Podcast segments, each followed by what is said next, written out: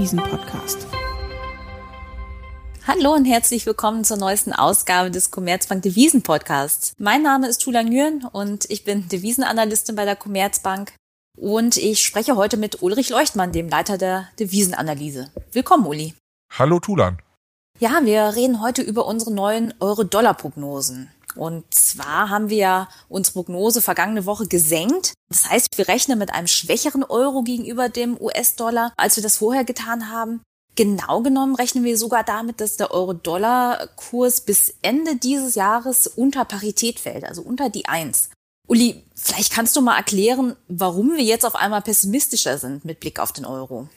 Ja, also erstmal so dramatisch ist die Prognose ja nicht. Also wir haben ja schon Euro-Dollar-Wechselkurse unter Parität vor ein paar Wochen erst gesehen. Also das ist jetzt nichts Extremes, würde ich sagen. Der andere Punkt ist halt, wir hatten bisher in unserem Basisszenario des Commerzbank Research eine Situation, wo der Euroraum an einer Rezession vorbeikommt. Und jetzt haben wir unsere Prognose ja dahingehend geändert, dass unsere Volkswirte für den Euroraum demnächst eine Rezession erwarten. Und ich hatte schon vorher gesagt, das war ja schon immer so unser Risikoszenario, weil die Gefahr einer Rezession, die schwebt ja schon seit einiger Zeit wie ein Damoklesschwert über dem Euroraum. Und ich hatte schon früher gesagt, wenn eine Rezession kommt, dann werden wir wohl auch Euro-Dollar-Wechselkurse unter Parität sehen. Und als wir die neulich gesehen hatten, war das ja im Grunde so eine Situation, wo das sehr wahrscheinlich erschien, dass es dazu kommt. Das glaube ich, wenn es jetzt dazu kommt, wenn der Markt das dann nochmal einsieht, ja, Rezession im Euroraum, dann werden wir auch in eine Situation landen, wo der Euro schwächer geht, wo der Euro unter dieser Rezession leidet. Und so weit weg ist ja so ein Niveau von 0,98, was wir mal für Jahresende geschrieben haben, von jetzigen Ständen nicht. Und deshalb ist es dann wahrscheinlich, dass Euro-Dollar in so einem Szenario, wie wir es jetzt als Basisszenario annehmen,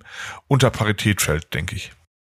Also es sieht wirtschaftlich nicht gut aus im Euroraum und das ist dann schlecht für den Euro. Klar, das macht Sinn, auf der anderen Seite, so viel besser sieht es in den USA doch auch nicht aus, oder? Oder wir gehen ja davon aus, dass die Notenbank dort die Zinsen heftig nach oben reißen wird, um die Inflation in den Griff zu bekommen. Also mehr sogar, als es der Markt aktuell einpreist.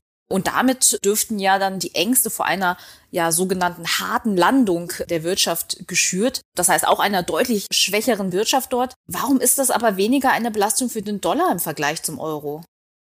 Das sind ja zwei sehr unterschiedliche Rezessionen, die der Markt momentan erwartet, ja. Für die USA so eine Rezession, wie wir sie schon ziemlich oft in den letzten Jahrzehnten gesehen haben. Die Fed erhöht die Zinsen, das wirkt die Konjunktur ab und dann hat man erstmal so eine kleine Rezession und dann geht's normal weiter. Das ist so, glaube ich, das Bild, was die meisten Marktteilnehmer wahrscheinlich von der Rezession haben in den USA, die für wahrscheinlich gehalten wird von vielen Beobachtern. Also das ist so eine normale, die ist ablesbar, die ist nicht toll und die ist vielleicht auch schmerzhaft für den Arbeitsmarkt, Arbeitslosenquote steigt wieder etc. Aber sag mal, es ist doch absehbar, dass es eine ist, die hält halt ein paar Quartale an und danach geht's einigermaßen normal wieder weiter. Das ist ja so das übliche Muster solch einer Rezession. Die Rezession, die wir jetzt im Euroraum bekommen könnten, ist ja eine andere. Die käme ja, so ist die Sicht unserer Volkswirte, aufgrund des Gasmangels. Ja, also weil russische äh, Pipeline-Gaslieferungen ausbleiben, wird hier das Gas knapp. Einige Industrien müssen herunterfahren, die Haushalte müssen mehr zahlen für Gas, können deshalb weniger andere Dinge konsumieren, die hier in Europa hergestellt werden und all das führt dann zu einer Rezession. Das ist ja eine sehr ungewöhnliche Art von Rezession. Sowas haben wir ja vorher vielleicht mal in der Ölkrise in den 70er Jahren gesehen, aber seitdem nicht mehr. Und deshalb ist das viel ungewöhnlicheres und schwerer zu greifen. Und ich glaube, da ist nicht unrealistisch anzunehmen, dass viele die Sorge haben, ja, gibt das vielleicht auch langfristige Konsequenzen davon? Wird das durchschnittliche Wachstum im Euroraum nach solch einer Rezession geringer sein? Beispielsweise, weil energieintensive Industrien dauerhaft abwandern und es dann sehr lange dauert, bis Ersatzbeschäftigung geschaffen wird oder sowas. Also ich glaube, diese Rezession ist weil sie so ungewöhnlich ist, schwerer ablesbar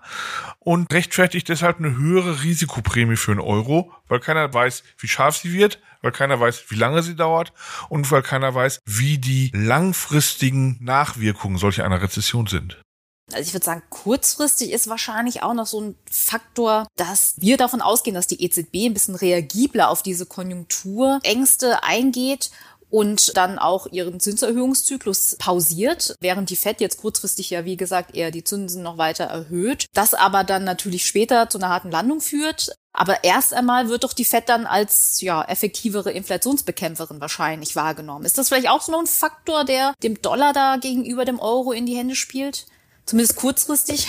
Ja, ich denke auf jeden Fall, dass die Fed als mehr oder weniger entschlossener Inflationsbekämpfer wahrgenommen wird, ist, glaube ich, so. Da kann man sich darüber streiten, was die Fed denn macht, wenn die USA nächstes Jahr in eine Rezession rutschen, ob die dann die Zinsen senkt, gleich lässt, etc. Also da gibt's natürlich auch Abstufungen, aber insgesamt ist sie im Vergleich zur EZB, glaube ich, schon der entschlossenere Inflationsbekämpfer. Wir dürfen nicht vergessen, die EZB hat mit ihrem TPI-Programm quasi ja alle Mittel letztes Mal in die Hand bekommen, eine straffere Geldpolitik Politik zu fahren. Was hat sie gemacht? Sie hat zwar um 50 Basispunkte die Zinsen erhöht, aber die Forward Guidance für den September rausgenommen. Und selbst wenn sie jetzt im September 50 Basispunkte macht, weil die Inflationsentwicklung sie dahin trägt, ist das ja doch was anderes, als wenn sie vorausschauend schon letztes Mal diese Forward Guidance für September, also 50 Basispunkte auch im September auf den Tisch gelassen hätte. Also von daher, sie nützt diesen Spielraum, den sie sich schafft, nicht aus bezüglich der Möglichkeiten straffer Geldpolitik. Und deshalb gilt sie wahrscheinlich in der Sicht vieler Marktteilnehmer Teilnehmer als weniger entschlossene Inflationsbekämpferin. Und lass mich auf einen Punkt noch eingehen, warum das besonders schädlich für einen Euro ist. Was wir gerade sehen, ist halt eine Verschlechterung der Terms of Trade, wie die Ökonomen sagen. Das heißt also, die europäischen Importe werden immer teurer, weil es vor allem Gas und, und andere Energierohstoffe sind, die wir importieren müssen für viel Geld, weil das billige russische Gas ausbleibt, ohne dass die Exporte entsprechend teurer würden. Das heißt also, im Grunde muss man sagen, die Waren, die wir hier produzieren in Europa, sind im Vergleich zu den Waren, die wir exportieren, nicht mehr so viel wert. Und dann gibt es natürlich zwei Möglichkeiten, wie der Markt das umsetzen kann. Entweder sinken die Europreise dieser Güter, die wir exportieren, oder der Euro geht schwach. Jetzt haben wir aber gerade gesagt, dass die EZB vielen wenig inflationsbekämpfend erscheinen mag. Und das heißt, diese Aussicht darauf, dass die Preise in Europa ja nicht nur nicht fallen, sondern nicht schnell steigen, die ist halt sehr gering. Und das erzeugt zusätzlichen Druck auf den Euro, weil diese preisliche Anpassung zwischen Exporten und Importen dann nicht stattfindet, sondern über den Wechselkurs erfolgen muss. Und deshalb glaube ich schon, dass eine wenig inflationsbekämpfende EZB für den Euro schädlicher ist, als das eine entsprechende Fett für den Dollar wäre. Denn die Preise für US-Exporte steigen stark, weil die USA halt vor allem auch in den letzten Jahren netto Energieexporteur geworden sind. Und das heißt, die USA profitieren von den steigenden Energiepreisen weltweit. Jetzt ist es aber so, dass dieses Bild sich im nächsten Jahr ein bisschen ändern könnte, oder? Also das ist jetzt ein Grund, weswegen wir davon ausgehen, dass Euro-Dollar tendenziell in den nächsten Monaten sich eher abschwächt. Aber im nächsten Jahr gehen wir ja von einer gewissen Erholung des Euro-Dollar-Kurses aus. Also es hat auch damit zu tun, dass sich diese Terms of Trade, dass dieser Faktor nachlässt, oder? Genau, wir rechnen ja damit, dass insbesondere die Ölpreise nicht mehr dramatisch weiter steigen, dass wir jetzt in kurzer Zeit sehr schnelle Steigerungen bei den Gaspreisen sehen, aber dass dann halt auch irgendwann Schluss ist, wenn mehr und mehr Europa teilweise Gas spart, teilweise Gas aus anderen Quellen bezieht, dass sich dann die Preise auch wieder stabilisieren, dass also hier nicht neue Preissteigerungen hinzukommen, also die Inflationstreiber dann nachlassen. Und klar, der nächste Punkt ist halt auch, und das ist natürlich mit Unsicherheit die Prognose behaftet. Aber wir glauben ja halt auch, dass die Rezession nicht allzu lange anhalten wird. Also so ein dramatisches Szenario, in dem der Euroraum ja jahrelang in der Stagflation verharrt oder sowas, davon gehen wir ja nicht aus. Wir glauben ja schon, dass nächstes Jahr die Abhängigkeit vom russischen Öl abgebaut wird und es dann auch konjunkturell es wieder aufwärts geht. Dass also diese dramatischen Szenarien, die vielleicht der ein oder andere im Kopf haben mag, sich nicht realisieren, und das ist dann, glaube ich, wieder Grund dafür, dass diese Risikoprämie, unter der der Euro momentan leidet, dann zumindest teilweise wieder abgebaut werden kann. Und gleichzeitig gehen wir ja auch davon aus, dass der Dollar ein bisschen Gegenwind bekommt, weil wir davon ausgehen, dass die US-Notenbank ihre Zinsen wieder senken wird als Reaktion auf eine Rezession in den USA. Das heißt, ja, jetzt kurzfristig wird sie ihre Zinsen sehr aggressiv erhöhen. Im nächsten Jahr ist sie dann schon dazu gezwungen, ihre Zinsen wieder zu senken. Also ein bisschen sieht das ja nach einem Politikfehler aus, oder?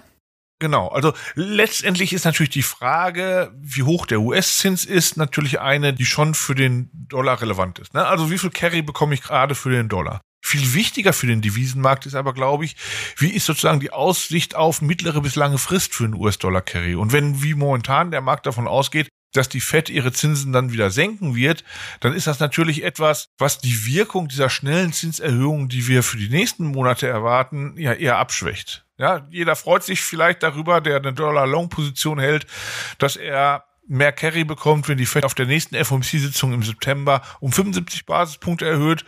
Nur ist diese Freude halt gedämpft, wenn man dann halt erwartet, dass es umso schneller in 2023 dann wieder runtergeht mit den Zinsen. Also von daher glaube ich, diese Zinserhöhungen der Fed, die wirken jetzt nicht mehr sehr positiv für den Dollar. Und wenn dann halt nächstes Jahr tatsächlich Zinssenkungen kommen in einem Umfeld, das allein aus Inflationssicht betrachtet vielleicht noch nicht geboten erscheint, ja, dann hat man natürlich auch wieder Zweifel an der Inflationsbekämpfungsentschlossenheit der FED sozusagen. Und das ist dann, glaube ich, wieder ein Faktor, der eher dann diese Dollarstärke, die wir momentan sehen, ja nicht nur gegenüber dem Euro, sondern insgesamt schon wieder so ein bisschen abbröckeln lässt. Ja, ich muss ja sagen, dass ich sehr tiefe Euro-Dollar-Wechselkurse immer sehr ungern langfristig prognostiziere. Vor allem, wenn ich mir beispielsweise so fundamentale Messwerte anschaue, wie die Kaufkraftparität. Wie gesagt, wir sehen jetzt Euro-Dollar bis Jahresende bei knapp unter Parität. Die Kaufkraftparität, ich nehme jetzt mal das Maß der OECD, liegt bei knapp über 1,40. Also da ist schon eine enorm große Diskrepanz mittlerweile. Was sagt uns das? Vor allem halt, dass Waren und Dienstleistungen für unser eins massiv teurer sind in den USA, umgerechnet in Euro. Und ich frage mich, wie nachhaltig das wirklich sein kann. Ich weiß nicht, hast du da eine Meinung zu? Ja, genau. Also sagen wir mal, diese Unterbewertung des Euros an der Kaufkraftparität gemessen, die ist ja bei Niveaus um oder unter Parität die größte Unterbewertung, die wir seit Einführung des Euros gemessen haben. Also obwohl Euro-Dollar natürlich in den ersten Jahren nach Einführung des Euro noch deutlich schwächer handelte, war damals halt auch die Kaufkraftparität niedriger. Also diese Unterbewertung des Euros, die wir momentan sehen und die wir ja auch für die nächsten Quartale dann in unserer neuen Prognose prognostizieren, das ist schon eine extreme. Und das braucht schon extreme Umstände ich würde halt argumentieren, diese Gaskrise und diese Gefahr, wie das denn mittel- bis langfristig mit der Gasversorgung Europas und mit dem Industriestandort Europa weitergeht, das ist schon so ein extremer Umstand, der mal kurze Zeit solche sehr niedrigen Niveaus rechtfertigt. Aber klar, du hast recht, auch das ist sicherlich ein Grund dafür, dass man, sobald es wieder einigermaßen normal wird, mit einer Erholung des Euros rechnen muss, weil solche extremen Unterbewertungen natürlich nur in extremen Umständen gerechtfertigt erscheinen. Ja, dann fasse ich mal zusammen. Also wir rechnen damit, dass der Euro-Dollar-Wechselkurs in den nächsten Monaten nachgeben wird und unter die Marke von 1 fallen wird. Der Grund ist im Wesentlichen ein schwächerer Euro aufgrund der ja unter den hohen Gaspreisen leidenden Wirtschaft, woraufhin die EZB dann dazu gezwungen ist, ihren Zinserhöhungszyklus zu pausieren. Dagegen bleibt die Fed kurzfristig bei ihren aggressiven Zinserhöhungen löst dadurch dann auch eine Rezession aus. Da dies aber jetzt äh, im Namen der Inflationsbekämpfung geschieht, sollte der Dollar im Vergleich erstmal weniger stark leiden. Allerdings gehen wir davon aus, dass die Euro-Schwäche nicht von Dauer ist. Das heißt, nächstes Jahr rechnen wir bereits mit einer leichten Erholung der Euro-Dollar-Kurse, wenn die Rezession im Euroraum überstanden ist und vielleicht auch die EZB ihre Zinserhöhungen wieder aufnehmen kann.